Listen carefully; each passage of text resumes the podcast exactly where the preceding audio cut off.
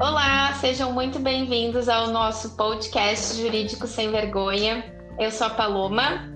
E eu sou a Ana. E hoje a gente vai conversar um pouquinho sobre honorários advocatícios, a dificuldade de cobrar, é, como a gente lida com o nosso dinheiro e com os honorários. Esse papo é um papo muito importante. É, existe um tabu entre os nossos colegas advogados e entre os clientes também, de que a gente não pode cobrar consultoria jurídica, de que o advogado precisa fazer praticamente tudo de graça. E esse tema é um tema que a gente volta e meia é, discute lá no Instagram e, e o pessoal pergunta bastante. Então hoje a gente resolveu, já que é jurídico sem vergonha, a gente resolveu trazer um pouco essa pauta por que, que as pessoas, né, os colegas, têm tanto medo de cobrar? De onde vem essa vergonha de cobrar, de tratar o seu dinheiro com dignidade, de tratar, acima de tudo, o seu trabalho com dignidade? E a gente já conversou várias vezes aqui sobre pautas, né, um pouco polêmicas, pautas que realmente mexem com a gente. E eu acho que essa do, dos honorários talvez seja uma das maiores de todas, né? Pelo menos ali no, no reduto do meu Instagram é uma das que mais aparece, essa grande dificuldade. Então eu acho que é legal a gente começar. A primeira coisa é pensar. Eu gosto sempre de fazer uma comparação, né? A gente vai no médico e a gente paga consulta. Por que, que com um advogado não seria possível?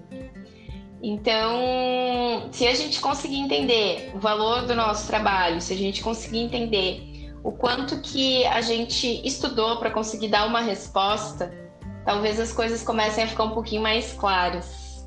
O que, que tu acha disso, Ana? Eu acho que assim, claro que tem, é muito mais profundo do que isso que eu vou dizer, mas a sensação que eu tenho é que isso começa quando dentro da faculdade a gente não, ninguém ensina pra gente como cobrar. Exato, exatamente. E é aí ninguém, ninguém fala, né? A gente se forma sabendo o processo, o direito material, o direito formal, mas a gente não se forma sabendo como cobrar isso, como passar isso para as pessoas. Eu acho que uhum. começa aí a nossa insegurança. Mas é muito mais profundo que isso, claro. E aí, é, da parte do cliente, o que às vezes eu percebo é que se a gente não entrega uma coisa palpável, um produto é, que ele possa tocar na mão dele, ele sente que não tem que pagar. Uhum. Fala, uhum. que eu sinto que às vezes um pouco ao cliente entender que por trás daquele atendimento que a gente tem ali para ele, a gente tem anos de estudo, de investimento, o nosso espaço físico, a nossa internet e o nosso conhecimento também. Se ele precisou de uma pessoa para tirar uma dúvida dele, para esclarecer a ele, é porque ele não tem o conhecimento. Esse é um produto que só eu tenho. Eu e outras pessoas, tudo bem, mas como cada um tem o seu jeito de passar, aquele produto, da forma como ele vai receber, que é a orientação para a situação dele, só eu tenho. Uhum. Então isso é remunerável. Uhum. Mas a gente tem o costume social de não se cobrar e a falta de informação e de base dentro da faculdade. Exatamente. Mas não é só isso. A gente também tem o costume, enquanto pessoa mesmo, de, lidar, de não saber lidar com o nosso próprio dinheiro, né? É, eu já li, fiz um curso esse ano e, e li um pouco algumas pesquisas sobre, quando eu estava fazendo o e-book. É, o brasileiro é, é raramente está preparado para aposentadoria. É, uhum.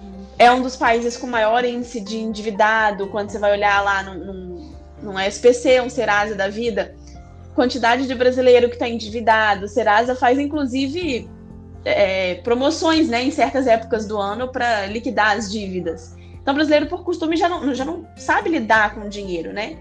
Uhum. E a gente carrega isso para nossa profissão. Exatamente, exatamente. Eu tenho a impressão, assim, acho que tu trouxe um ponto super bacana que é. Vamos, vou, vou começar do início da tua fala que é o ponto do palpável. O que eu percebi na minha jornada é que quando eu comecei a entregar um arquivo de consultoria jurídica, explicando toda a história e dando as soluções. Tipo um relatório, é, né? Tipo um relatório. Uh, ficou muito mais fácil dos clientes pagarem.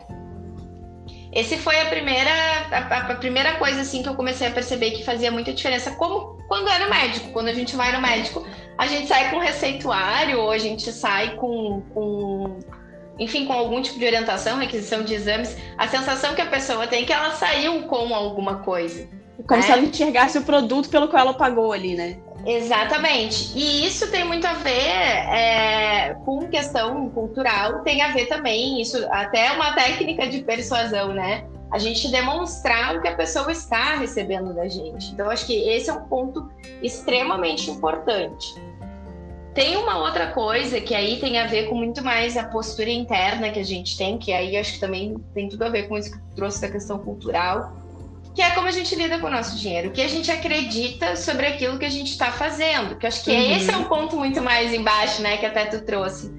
É, da gente uh, conseguir olhar para aquilo ali e honrar a informação que a gente está passando. O que eu percebo é que muitas vezes, principalmente no início de carreira, é, os colegas eles estão ainda extremamente inseguros sobre aquela, aquilo que eles estão trazendo. E é essa insegurança que faz com que a pessoa não se sinta é, confortável para cobrar. Uma coisa é como vejo... se a partir do momento que ela cobra, ela tem que entregar uma coisa perfeita, né? Isso, isso. Te digo porque é, é exatamente o que eu sentia no, no primeiro ano. Uhum. Eu acho que uma das primeiras perguntas que eu fiz quando eu fui começar a advogar é como eu cobro? Aí conversei uhum. com algumas pessoas. Eu falei, tá, mas se eu tô cobrando, tem que entregar um negócio perfeito para essa pessoa. Uhum. Eu não posso falar uma vírgula errado. E isso traz uma pressão tão grande, né? Traz. Traz uma pressão muito grande, até porque quando a gente está falando em problema jurídico, em que pese grande parte das pessoas é, sempre vá para o caminho do processo, a gente tem várias formas de resolver, né? Então, a forma que eu vou apresentar talvez não seja a forma que tu vai apresentar. E a gente viu isso lá no, no, no né, quando a gente faz ali o estudo de caso, que cada pessoa dá um tipo de solução e não significa que a solução de A ou de B seja errada, né? Não é isso. São só é, estratégias são, diferentes. São só estratégias diferentes, né? Então é importante que isso seja dito até para que as pessoas comecem a conseguir flexibilizar um pouco mais essa, esse movimento, né? Esse movimento interno e, e se sentir mais confortável em conseguir é, demonstrar o valor do seu trabalho. Porque senão a gente entra nesse looping e aí o que é, ah, eu tenho medo porque eu estou no início da advocacia, vai se tornando um, um hábito. E aí daí, quando a gente olha para trás, se passou três, quatro anos, passaram três, quatro anos e continua e continua isso. Então é algo que é importante que seja feito desde o início. Ah, não me sinto confortável em cobrar um valor tão elevado, tá bom, mas cobre um valor mais em conta, né? Mas, co mas cobre, porque isso é um, um movimento até de respeito com todos os anos de estudo que a gente teve, né? E respeito também é, com o colega, né? Com o colega que cobra, porque eu acho que existe também uma coisa de leiloar serviços advocatícios, né? Isso aqui, aqui é bem comum, assim, é, no estado do Rio Grande do Sul. Se a gente for ver, grande parte dos colegas não cobram. O Paloma então... não é só no então Rio Grande do Sul, não. Eu percebia muito quando eu estava lá no estado do Rio, a frase era comum e aí eu percebo essa mesma frase aqui em todo lugar, por onde, em todos os poucos lugares por onde eu já passei. É, mas ninguém cobra como que eu vou cobrar e vou conseguir então vender o meu serviço? Se eu cobrar, eu não vou ter cliente. Uhum. Porque ninguém mais cobra. Esse é um outro mito, né? Esse é um mito. Que as pessoas não, não, não se dão conta é que o outro lado muitas vezes quer pagar. Mas a gente está tão inseguro que a gente fica, ah, não, mas eu não vou, eu não vou nem passar o valor porque senão a pessoa não vai cobrar. E eu, é o que eu costumo falar sempre: se a pessoa não vai querer, ela não é teu cliente. Porque o cliente bom é o cliente que, que vai topar pagar, ele é o cliente que vai é, saber que aquilo ali é um serviço. Então, é bem interessante a gente falar isso, assim, porque, de novo, né, a gente pode ter várias estratégias, a gente pode sentar e estruturar uma comunicação para a venda, né, desse serviço de consultoria, principalmente. Mas se a pessoa não está bem estruturada internamente, ela não vai conseguir fazer. Uhum, não vai colocar isso em prática, né? Uhum. Uhum. E assim, uma coisa que eu vim percebendo desde que eu comecei a, a abrir os olhos para essa questão da cobrança dos honorários é, foi muito que é, se, se você cobra, você passa a enxergar aquilo como um produto.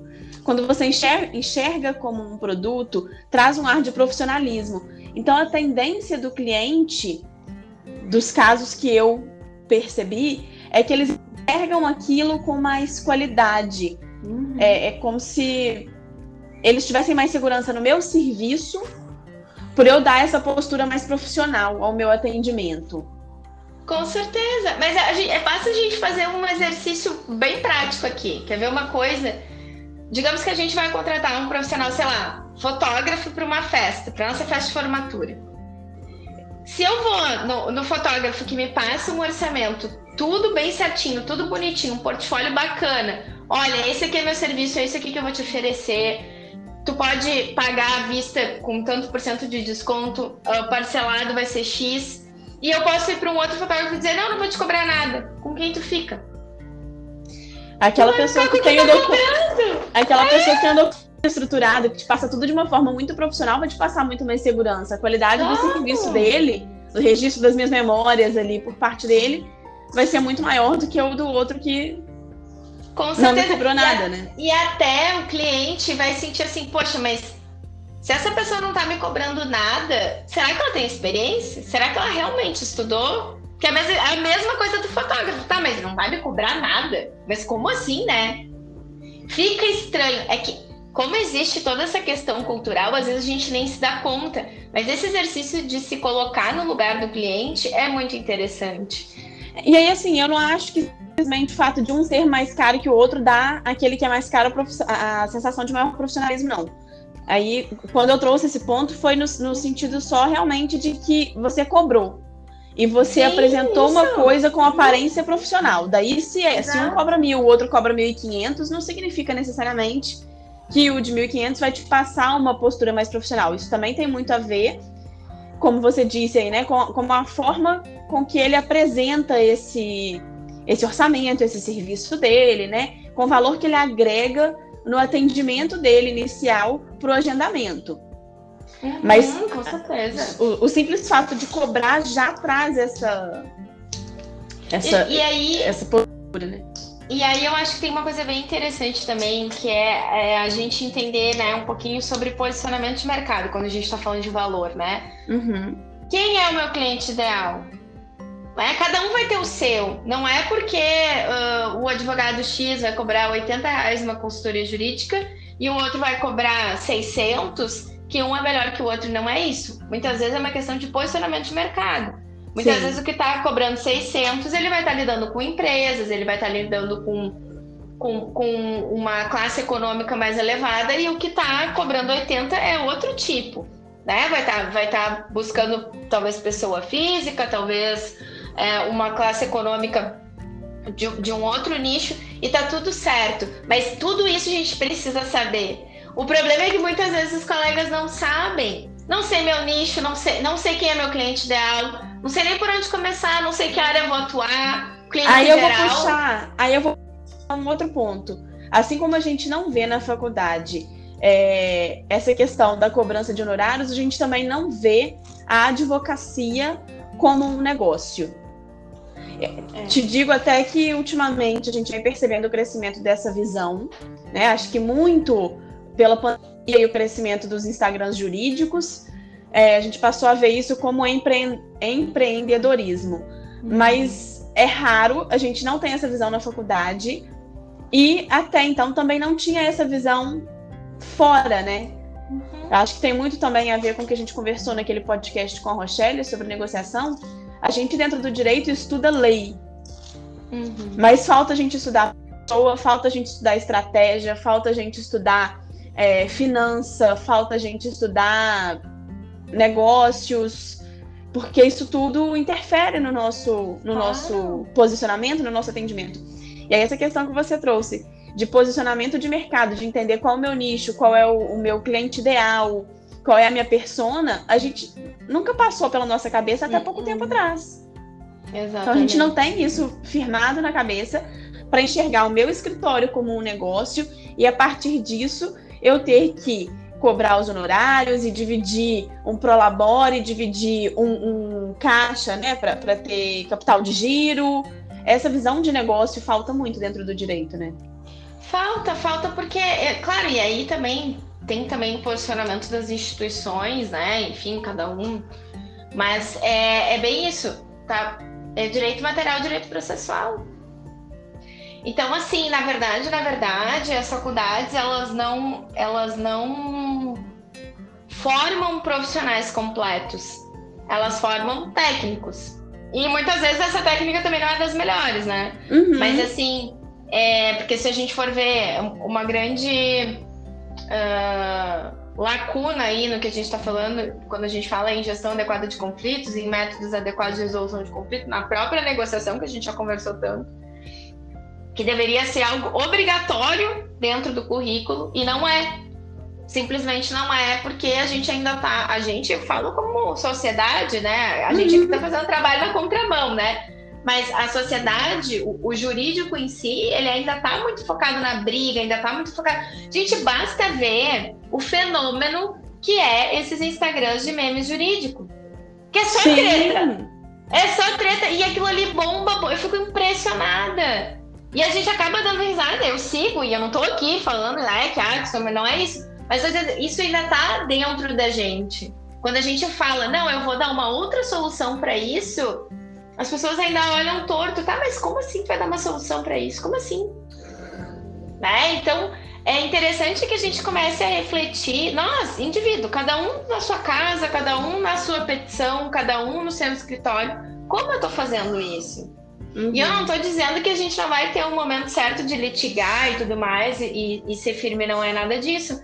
Mas é a gente conseguir perceber o quanto que tudo isso ainda está focado é, nesses movimentos assim, ah, muito.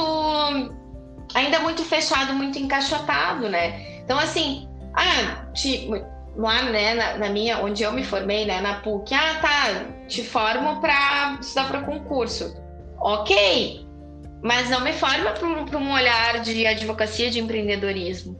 A gente não tinha, eu não tive, claro, gente, isso, né, eu, eu tô formada há um tempão, mas assim, 10 anos já, né, mas assim, a gente não tinha, e eu vejo, hoje eu dou aula, e eu vejo que não tem, na grade não tem, né, e daí, uhum. daí um que outro lá que tem uma visão um pouquinho mais, vai lá e faz uma cadeira de administração para ter uma noção, mas isso vai muito do aluno, e isso é uma falha da instituição, é uma falha, é uma falha de todas as instituições. Por quê? Porque advogar é empreender. É um negócio. E, é, e eu vejo também que além de ter essa falha na instituição, a gente, enquanto sociedade, está muito na, na zona de conforto e acredita crenças que a gente vê realmente no nosso dia a dia, né? Acredita que é, o que a gente aprende na faculdade é o suficiente, que a faculdade vai formar a gente para sair dali um profissional já capacitado, perfeito, pronto para o mercado, uhum. mas quando chega se depara com uma realidade diferente, né? Então a gente, como sociedade, não tem o hábito de ir atrás do, do que a gente percebe que falta. É, é bem isso. E, gente, assim, né, até, uh, é, até interessante, né? Fico pensando, porque hoje eu sou professora, né? Às vezes, assim, tu vai dar uma prova e aí, assim, ai, mas não dá para ser. Uh, não dá para ser objetiva. A vida não é objetiva. O cliente não vai chegar dizendo: este é meu problema, este é o artigo e essa é a solução. Não, o cliente vai chegar e vai te contar uma história. E a gente vai ter que resolver como é que vai fazer isso. Você vai ter que aprender a interpretar aquela história e, e, estudar aquela história, né? Estudar a estratégia. Estudar a estratégia. A situação Exatamente. E saber cobrar por isso.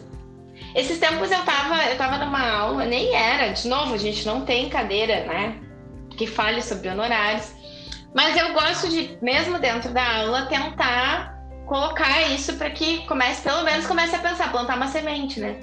E aí eu disse assim, tá, digamos um caso assim, nananana, quanto vocês cobrariam? Ficou todo mundo em choque. Mas como assim? Ah, é a tabela da OAB. Tá, e onde é que tu acha a tabela da OAB? Ah, não sei.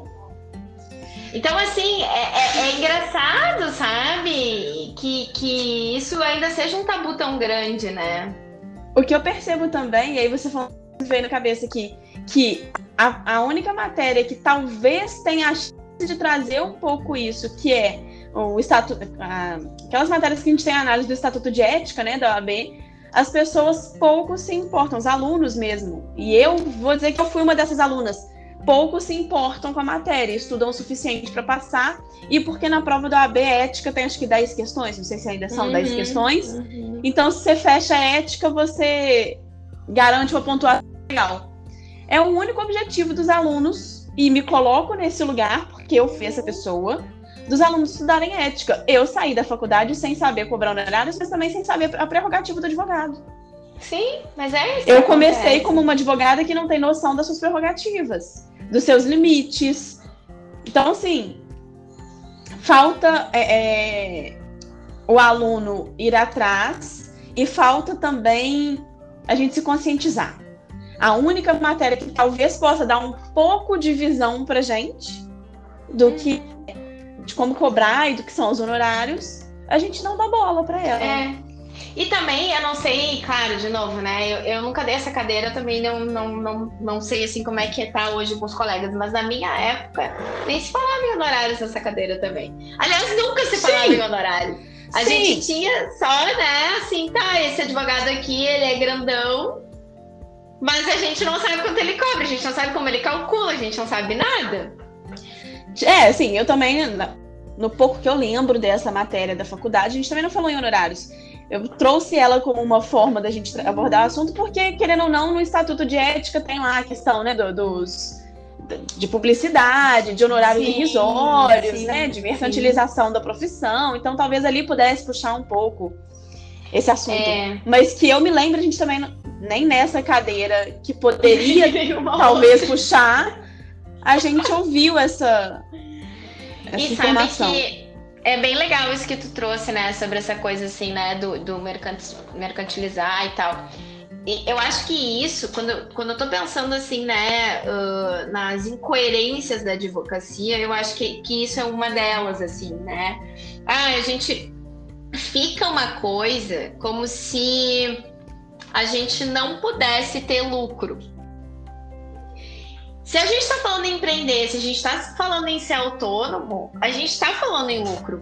Sim. A advocacia ela é um negócio. Então eu acho que também ainda tem um olhar muito quadrado, que não é só da instituição de ensino, mas é da própria OAB.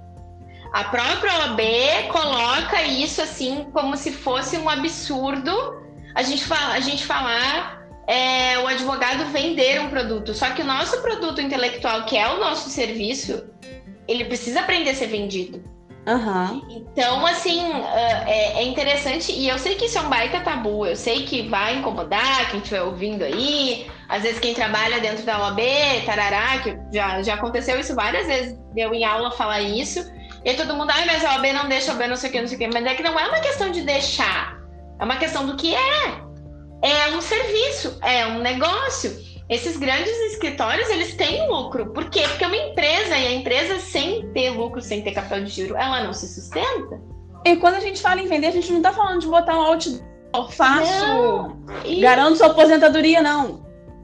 Exato. A gente está falando em, em aprender a apresentar o nosso produto para um cliente. E aí ele dá valor para isso, porque eu não sei, não sei você, mas eu vim de uma cidade que, apesar de ter bastante habitantes, tem costumes de cidade pequena, de interior. E a visão que nós sempre tivemos lá é: o fulano de tal é um advogado grande na cidade, famoso, não sei o quê. Todo mundo enxerga ele como desonesto, como corrupto. Uhum, uhum. Não posso botar minha mão no fogo por ninguém, não conheço, não estive lá dentro. Não é isso que eu tô dizendo.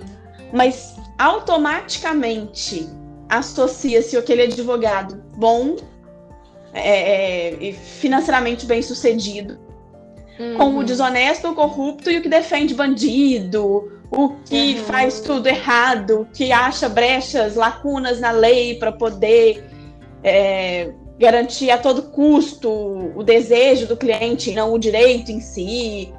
Né? Não sei, a sensação que eu sempre tive na minha cidade era essa. E aí eu acho que isso também tem muito a ver com as crenças que a gente cria com os nossos honorários, né? Se eu cobro, se eu sou bem sucedido, eu automaticamente virei aquela pessoa que os outros enxergam como desonesto, como corrupto. Vai dizer que na sua família ninguém faz piadinha de advogado como corrupto. Direto! Direto! É isso aí. Acho que esse é um ponto bem importante também que tu trouxe, que é esse ponto das crenças, assim. O que a gente acredita sobre dinheiro, o que a gente acredita sobre o advogado que, que, que é bem sucedido financeiramente. Ah, roubou um alvará. Uhum. Sabe? Então, assim. É, e é claro que é tem um advogado que rouba vará. A gente vê notícia. É isso. Mas não é porque eu estou financeiramente bem sucedida que eu roubei um alvará. Exato, exatamente, exatamente. E aí, eu acho que talvez esse seja o grande ponto dos honorários, sabe? A gente começar a desmistificar isso e começar a olhar para o nosso trabalho como digno de receber um uhum. valor eu não vou nem dizer decente, é muito mais que decente. É um valor justo, é um valor que sim, que lucre, sabe? Porque se a gente está fazendo um bom trabalho, a gente merece sim é, ganhar bem, a gente merece sim ter esse retorno. Isso não significa que a gente não vai fazer pro bono se a gente, se a gente quiser, se a gente achar que isso é importante. Mas é a gente conseguir fazer as pazes com receber e recebendo bem, né, assim, fazendo as pazes e conseguindo ver esse retorno financeiro, mais ainda a gente tem a condição de fazer o pro bono, né? Porque ah. se eu não recebo bem, como eu vou advogar pro bono e pagar as minhas contas? Claro que não é só sobre pagar contas. E aí eu vou trazer de novo o que você trouxe sobre a medicina no começo da nossa conversa. A gente tem o hábito de ver o médico como uma pessoa que pode cobrar pela consulta, e mais do que isso, que pode cobrar 600 reais na consulta. Porque esse médico é bom, vale os 600 reais que eu vou pagar nele. Uhum, e o médico tem o carro importado, o médico faz viagens internacionais. Quando a gente vê isso no advogado, a gente não vê ele como um bom advogado. A gente vê ele como um advogado que fez alguma falcatrua para. Exato. Exatamente. Essa imagem que a gente carrega, assim, ela, é, ela é uma imagem que ela, ela tem tem, tem, nossa, tem tantas coisas, né? A gente fica falando tanto, lá, lá do Marisa a gente fala tanto sobre isso, né, Ana? Assim, que é, meu Deus, é, praticamente todo o primeiro bloco do curso só olhando para essas coisas, assim, as nossas imagens internas, né? Mas, assim, é, tem dois pontos que eu acho muito importantes a gente falar quando a gente está falando sobre dinheiro. Que é a imagem que a gente tem da gente como profissional uhum. e a imagem que a gente, que a gente criou né? Do fora, quando eu olho para um advogado bem sucedido, o que, que eu acho dele? Eu acho que ele é falcatrua, eu acho que ele, enfim, né? eu acho ele arrogante, eu acho várias coisas, e aí isso me afasta daquele olhar de humanização do direito, sendo que dá para ser as duas coisas. Então é, é, interessante, assim, e aí eu acho que tem uma coisa também que são os ciclos que a gente entra, né? Se eu faço só pro bono, eu tô sempre é, esgoelada financeiramente. Porque uhum. tem alguém pagando a conta atrás, né? Pode ser também, tudo bem. Mas se eu quero é, ter, eu conseguir me sustentar, eu preciso que o meu negócio, que, que o meu servir seja de alguma forma remunerado, né? Então, assim, aí eu fico fazendo pro bono, pro bono, pro bono fico numa postura de extrema, extremamente de vítima, porque ah, ninguém me paga. Mas eu tô cobrando, eu tô fazendo minha parte, eu tô mostrando para as pessoas que isso aqui é um negócio. Então, assim, e aí é um ciclo que se a gente não fizer um movimento de parar, ele vai ficar indo, indo, indo, indo, indo. E isso fica eterno. Ah, mas o advogado não pode cobrar. Mas quem te falou que o advogado não pode cobrar? Né? Como que as pessoas. Que, então, então esse não pode. Esse é o meu hobby, não pode ser meu ofício. Não pode ser o que eu faço para viver, né? E aí tem uma coisa que eu acho muito interessante que assim, ó, a gente não se dá conta do tanto de arrogância que tem nesse movimento de não cobrar. Porque se eu me der conta que eu sou um ser humano, seres humanos precisam de dinheiro para pagar suas contas. Uhum. Isso me deixa humano. Eu acho que não é só para pagar a conta também, sabe? A gente tem o hábito de pensar e me coloco de novo nesse lugar, porque eu penso muito isso, e para quebrar isso dentro de mim é, é, um esforço muito grande. É, eu penso muito no quanto eu preciso cobrar para pagar as minhas contas.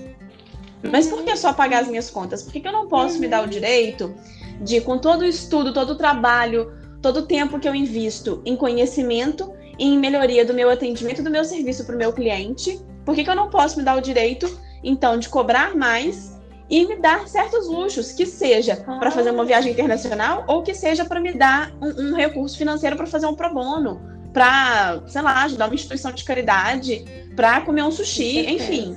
Para fazer o que eu tiver vontade e o que fizer sentido para mim com esse dinheiro além das contas. Claro, com certeza. Porque eu, eu me pego muito nesse hábito do o que eu preciso para pagar as contas. Ponto final. Uhum, uhum. Não, e eu acho que isso é super importante, assim, porque é, o, o, além do pagar as contas, ele também faz parte. Ele faz e eu parte acho que é muito que traz leveza. Eu acho traz também leveza. que traz leveza pra gente o que faz, tira um pouco da pressão, porque, querendo ou não, a advocacia é uma profissão estressante, por mais que a gente traga ela de forma leve, quebrando aí a, a questão exclusivamente processual e tal, né? É uma profissão estressante e a gente também precisa desopilar um pouco. Claro. Uhum. Então. E, e, e essa, isso que tu tá trazendo tem mais. Tem, tem outros mitos aí, né? Que é o advogado nunca pode descansar, né? O advogado nunca pode descansar, tem que estar sempre à disposição. E esse, só esse aí já dá outro podcast, né? Mas tem muito a ver com isso, sim. Tem tudo a ver, tudo a ver. Eu, eu, percebo muito isso, assim, sabe? A gente se pega nesse ciclo, eu me pego muito nesse ciclo de só posso cobrar o tanto que pague os custos do meu serviço. E aí a gente está sempre atolado em conta e, e sem fôlego para descansar a nossa cabeça, se permitir descansar, como a gente conversou também lá com a Thay no, na, no uhum. último episódio, se permitir descansar sem culpa, uhum. para que a gente possa então chegar com a mente descansada e prestar o melhor serviço possível para o nosso cliente.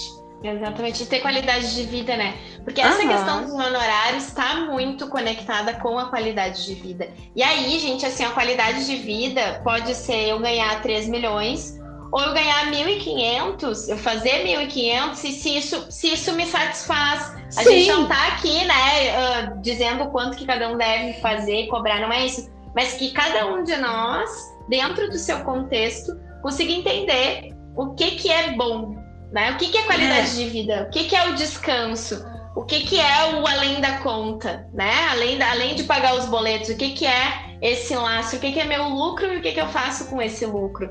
Mas sim, está totalmente conectado com a gente ter paz.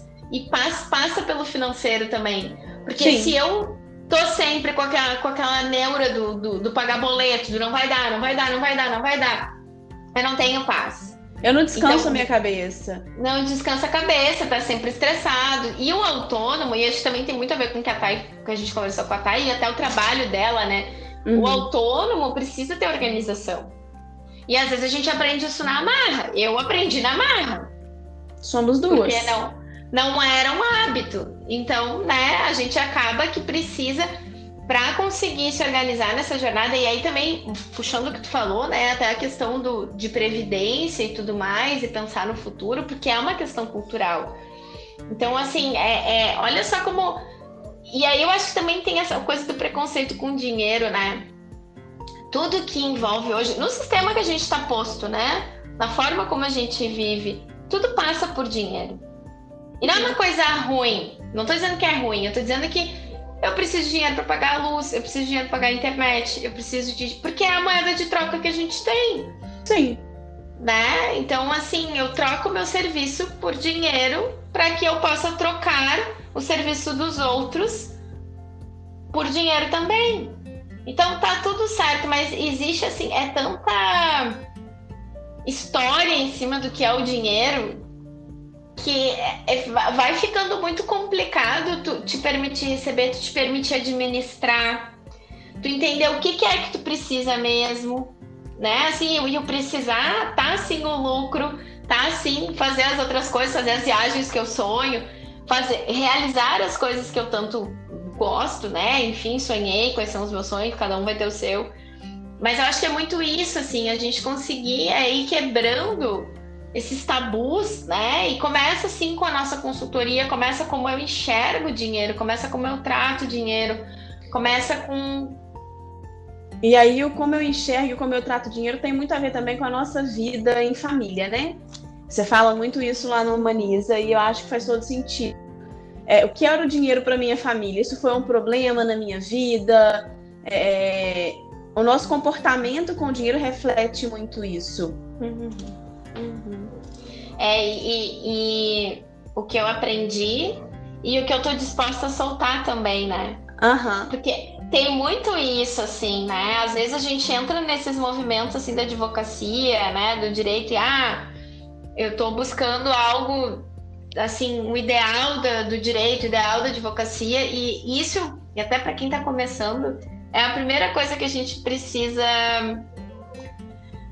soltar. O ideal não existe. A gente busca ele, a gente vai atrás, a gente está sempre melhorando o atendimento, está sempre se qualificando, né? Tecnicamente para o nosso atendimento.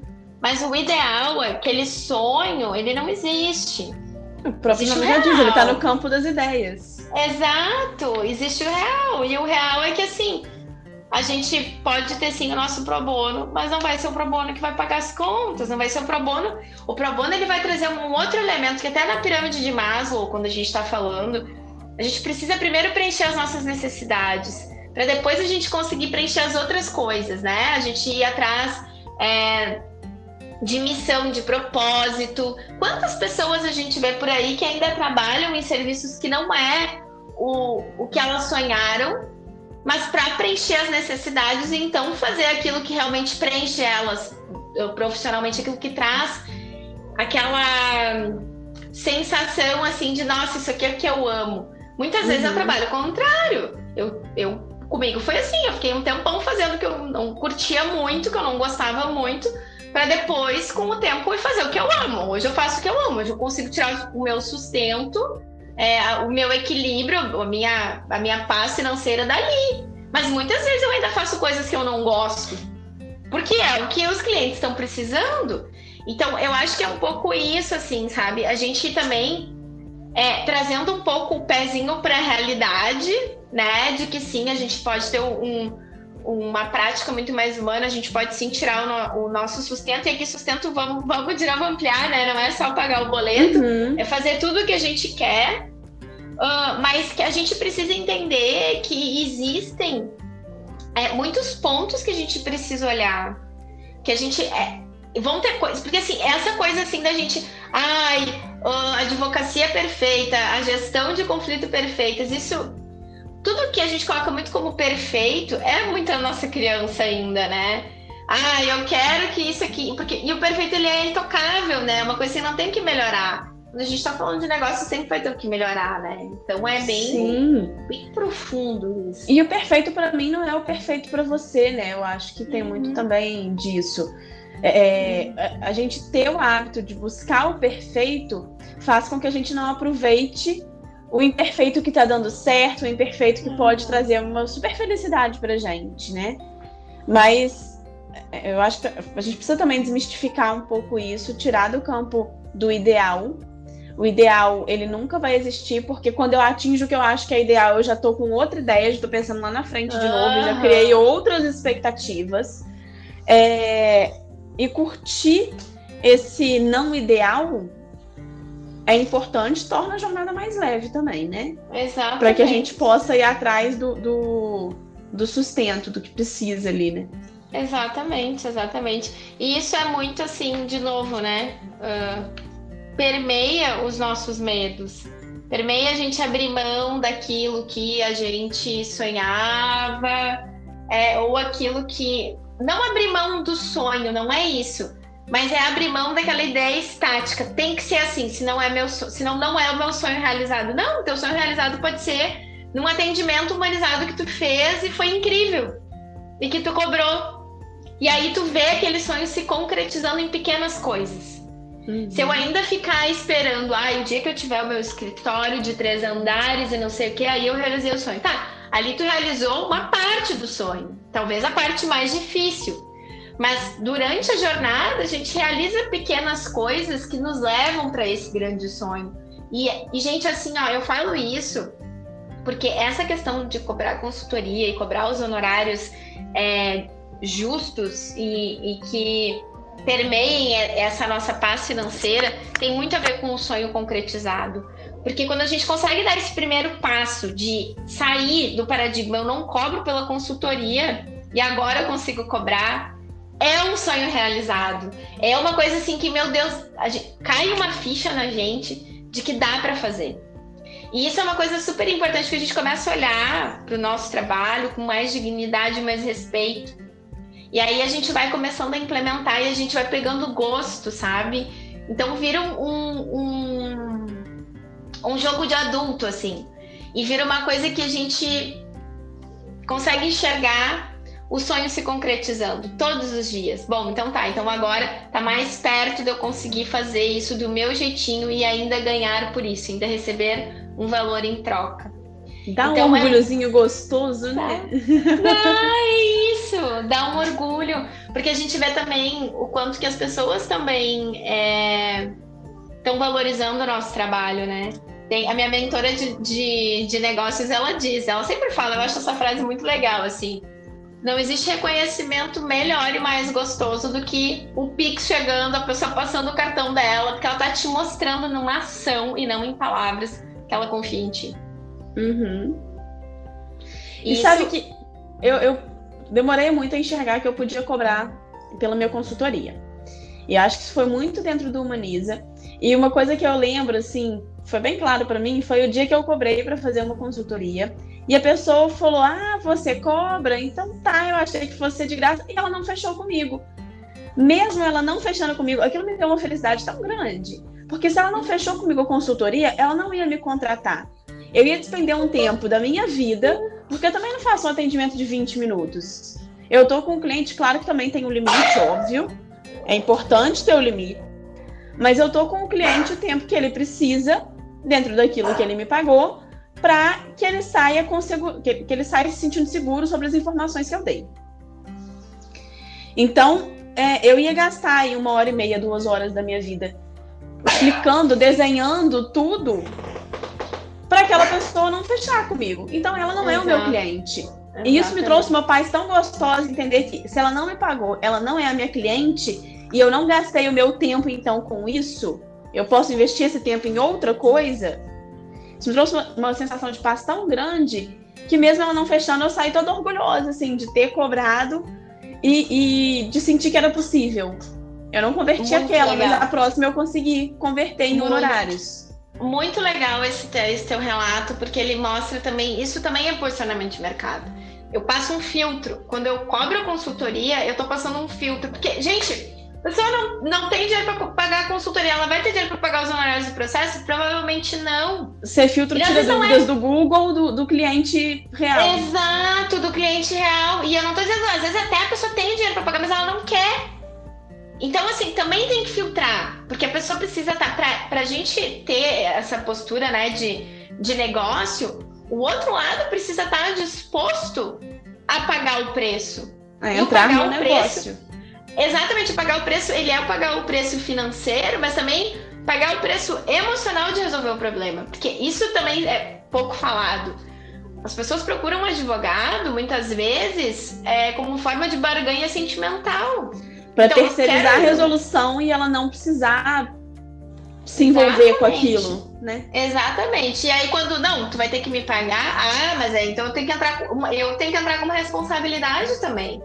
Então isso também tem um efeito terapêutico, vamos dizer assim, terapêutico a, não é terapêutico de terapia, mas assim, tem um efeito de autorresponsabilidade. Sim. A pessoa está se comprometendo porque ela está tirando o dinheiro da conta dela. Então, bom, então tá, o negócio é mais embaixo, não tô de brincadeira. Ninguém, uhum. eu não tô de brincadeira, não tô indo falar com a minha mãe, com meu pai, bater um papo com, meu, com, com um amigo tomar uma cerveja no bar. É diferente. Deixa. Fica tudo muito mais. Uh, ela firma um compromisso. Ela firma um compromisso de querer resolver. E fica muito aquela pessoa que qualquer vírgula fora do lugar já, já quer processar Deus e o mundo, né? De quem de fato tem problemas a serem solucionados e está disposto a traçar estratégia para aquilo, né? Porque muito, acho que quando a gente cobra, a gente muito se coloca na postura de amigo e o cliente Isso. confunde. E aí não é culpa do cliente ele confundir, não. É culpa nossa também permitir que ele se confunda. Mas ele passa a confundir a gente com um amigo e a gente passa a virar um advogado de cabeceira. Eu brinco que é advogado de cabeceira. É. Porque qualquer vírgula, vou falar com o meu advogado. Daí, meia-noite de um sábado, você está recebendo uma mensagem do contrato que foi assinado, mas você não concorda com a cláusula, sei lá qual. Exatamente. E nem é, é a tua área de atuação. É isso aí. É isso aí. É bem isso aí. E é, e é interessante a gente colocar isso assim, pra, até pra gente, como advogado e pessoal que estiver nos ouvindo, perceber a nossa responsabilidade. Não adianta só reclamar do cliente, a gente tem que colocar o limite. Sim, sim. O cliente não tem limite, tá? Porque ele pode não estar acostumado a ter limite, mas porque a gente também não deu. É, é isso aí.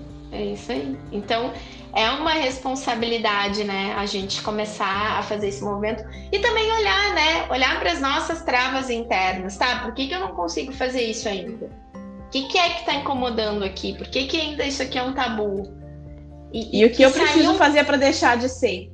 Isso, e fazer a sua parte, porque essa questão de empreender, né, e aí tu também sabe, né, Ana, mas está muito conectado com como a gente está se sentindo. Parece louco falar isso, mas o cliente ele sente. Ele sente quando a gente está seguro na hora que a gente está cobrando e ele sente quando a gente não está seguro. Porque isso, gente, é uma questão assim, é, é, somos pessoas. Volta e meia, a gente entra num lugar, a gente tem aquela sensação, ih, aconteceu alguma coisa que tem. O cliente sente isso quando, ele, quando a gente está atendendo ele. Então, a, a gente precisa é, começar a entender essas nossas travas para conseguir dar passos maiores, seja para crescer sabe... nosso negócio, enfim. E você sabe que eu me pego muito às vezes pensando quando o cliente vai me contratar, não sei, é, dentro da minha área ali, né? Uma situação que a gente às vezes tem dificuldade de tratar sobre é questão de incidência de imposto numa partilha de bens. O cliente quer me contratar para um assunto um pouco mais complexo ali. Às vezes eu me sinto, né? E aí isso é normal com todo mundo. Mas é, é, a gente tende, a gente, eu pelo menos, a gente tende a, a sentir que não pode, deixar, não pode deixar que o cliente perceba que a gente precisar estudar um pouco mais a situação dele. Uhum. Uhum. Que a gente tem que ter resposta imediata instantânea para tudo que ele trouxer para gente. Uhum, uhum. E não necessariamente, até porque quantas vezes a teoria difere da prática dentro do direito, né? Cada situação tem detalhes muito específicos que você vai realmente precisar estudar, pesquisar que situação vai se adequar melhor. Isso não tira o seu mérito, não tira o seu conhecimento dentro daquela, claro daquele que assunto não. que você trata. Claro e eu não. acho que aí falta. A gente falou muito do cliente e tal, mas acho que falta também a gente, enquanto profissional, normalizar o não sei, mas uhum. vou procurar a solução. Uhum. É isso né? aí. É isso aí. E aí isso também é, é técnica talvez isso, talvez né? isso tire um pouco a segurança de cobrar. Sim, não sei. com certeza, com certeza, com certeza. Que eu tenho, às vezes, por mim. Com certeza. É, é algo do... E aí, olha só, né? Como de novo passa tudo sobre a gente estar tá bem. É, se eu tô segura do serviço que eu tô, que eu tô ofertando, eu vou saber comunicar isso. Eu vou dizer, olha, eu vou. Talvez. Eu, não, essa resposta aqui eu não tenho pronta para te dar mas eu vou pesquisar e daqui quatro dias eu te digo alguma coisa. Isso traz muito mais. Uh, isso eu acho que é uma coisa legal da gente falar também. Isso traz muito mais credibilidade uhum. né, do que do que a gente dá um enrolation. Acho que desde que a gente saiba comunicar isso para o cliente, Exatamente, isso é extremamente é. bem recebido. Se Exatamente. eu enrolar ele, ele vai perceber que eu não estou segura no que eu estou falando. Mas eu posso demonstrar para ele, voltando aí no exemplo, por exemplo, é, no exemplo, por exemplo, foi ótimo, mas enfim, o exemplo da cobrança de imposto numa partilha de bens. Isso passa por uma legislação municipal, por, uhum. por resoluções de cartórios. Eu não conheço Sim. todas. Eu não me formei sabendo todas. É, não tem como. Então eu preciso analisar quais são os municípios em que vocês têm bens, como é o entendimento em cada município. Uhum. E aí eu posso explicar isso para ele com, nossa, não sei, mas eu vou descobrir para você. Ou eu posso dizer, olha, isso tudo tem a ver com legislações específicas uhum. de cada uhum. município e tal. mas eu vou estudar a legislação dos locais em que vocês têm imóveis para a gente analisar como vai se comportar nessa situação. Isso aí. São, são, eu estou apresentando a mesma diferentes. coisa de jeitos uhum. diferentes que eu vou passar ou não segurança dele e Exato. que ele vai se sentir seguro ou não de investir o dinheiro dele no meu, no meu trabalho, no meu conhecimento, né? Exato, exatamente. Isso tudo, e aí é muito legal esse exemplo que tu trouxe, porque isso tudo, tudo isso que tu disse, todo essa, esse formato de comunicação, tudo isso é negociação. Então, é, para ver como a gente está sempre negociando. A gente está negociando uhum. na hora que a gente se apresenta para o cliente, a gente está negociando os nossos honorários, a gente está negociando na hora que a gente vai informar que a gente não sabe uma informação, mas que a gente vai estudar e que sim, isso tem um jeito de falar, porque a gente também. E aí vem algo assim que é bem importante, né, de ser dito. Quem tem que ter uh, a estrutura emocional, né, a, a, essa postura assim de liderança nesse momento é o advogado. Porque uhum. o cliente ele tá com problema, ele vem porque ele precisa resolver o problema. Se a gente fica é, pedindo validação dele o tempo todo, são duas crianças brincando de fazer negócio. Eu preciso saber como que eu vou informar quando eu não sei. E eu preciso. E olha o tanto que, que passa de humildade e humanidade isso. Eu já sei que eu não sei tudo e eu estou treinada para informar quando eu não sei. Para passar segurança para ele ainda assim. Então é muito legal isso, assim, a gente conseguir se dar conta é, e, e e aprendendo, e aprendendo novas formas de falar, e uhum. aprendendo a, né, a comunicar isso, porque é aprendizado também. Então, é realmente é, permeia aí vários campos. Permeia, permeia o campo da técnica, do nosso conhecimento interno, daquilo que nos traz né, gatilho emocional, é, permeia a gente aprender uma forma de negociar, de comunicar. Então, tudo isso, é, e eu acho que isso que tu trouxe foi muito bacana para a gente se dar conta mais uma vez, né? A gente sempre fala isso nos podcasts, mas assim, não é só sobre direito material e direito processual, é uhum. é muito mais. É muito mais. E é muito mais. às vezes pode parecer que a gente estudar comunicação, estratégia de persuasão, postura, possa ser um pouco contraditório com o que a gente fala de quebrar é, a postura do advogado.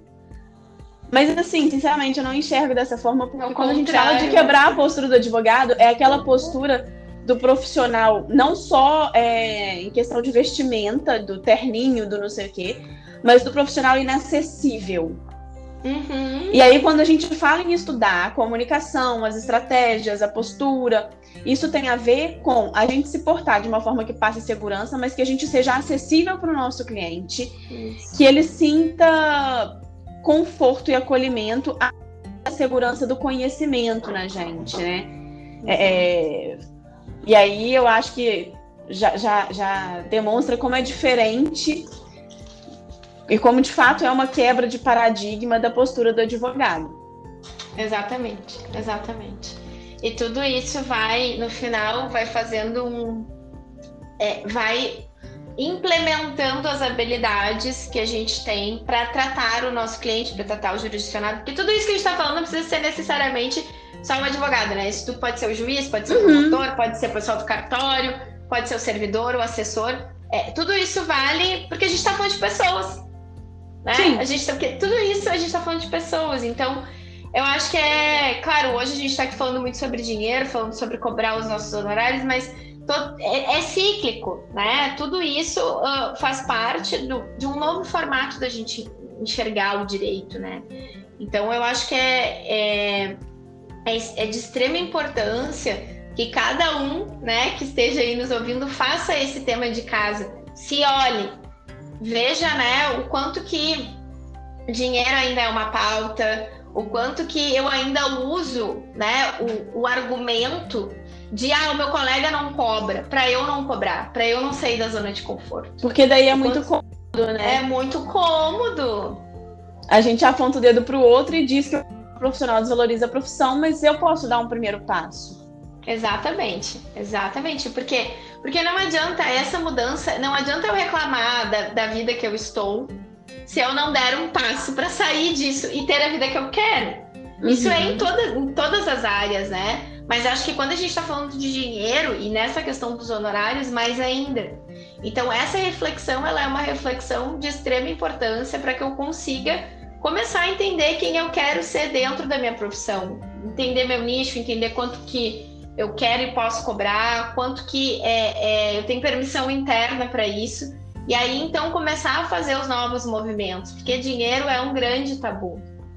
E sem ele, a gente uh, não consegue completar ali a nossa primeira fase da, da pirâmide de Maslow, né? Que é a necessidade. Não adianta, esse é o, é o, é o sistema que está posto, né? E, e eu não estou dizendo que é ruim ou que é bom, não é isso, mas é só a gente lidar com a realidade que a gente tem para então começar a fazer aí os movimentos e também aprender a receber pelo, pelo serviço que a gente quer, porque é tão é, gente, é um, é um sentimento de satisfação tão grande quando as pessoas apostam né, naquilo que a gente. É ah, gratificante, uh, tá quando, é, gratificante. é gratificante quando as pessoas querem retribuir o que a gente faz por elas, né? Exatamente, exatamente. Mas é isso, gente. Já passamos aqui, acho que de uma hora. É... A gente agradece a todos que estão nos ouvindo, que ouviram até agora. É, se vocês acham que esse, esse conteúdo que a gente produziu aqui hoje pode auxiliar os amigos, encaminhem. A gente fica muito feliz quando vocês compartilham. É, nos contem o que vocês acharam sobre, sobre tudo isso. É, a gente sabe que dinheiro é uma, uma, grande pauta, a gente sabe que a gente talvez tenha tocado em algumas feridas, mas é. Incomoda. Incomoda, mas é para motivar vocês a essa transformação, né? Eu acho que é, o grande propósito aqui do nosso podcast é esse, né, Ana?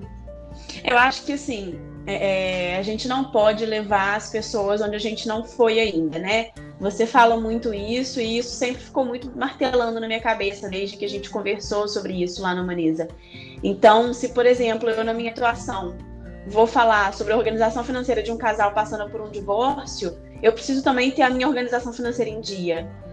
E aí não só situações, tá? Né? Eu trouxe isso como um exemplo prático da minha vida, mas eu acho que para todas as áreas isso serve. Então, acho que é um assunto muito importante.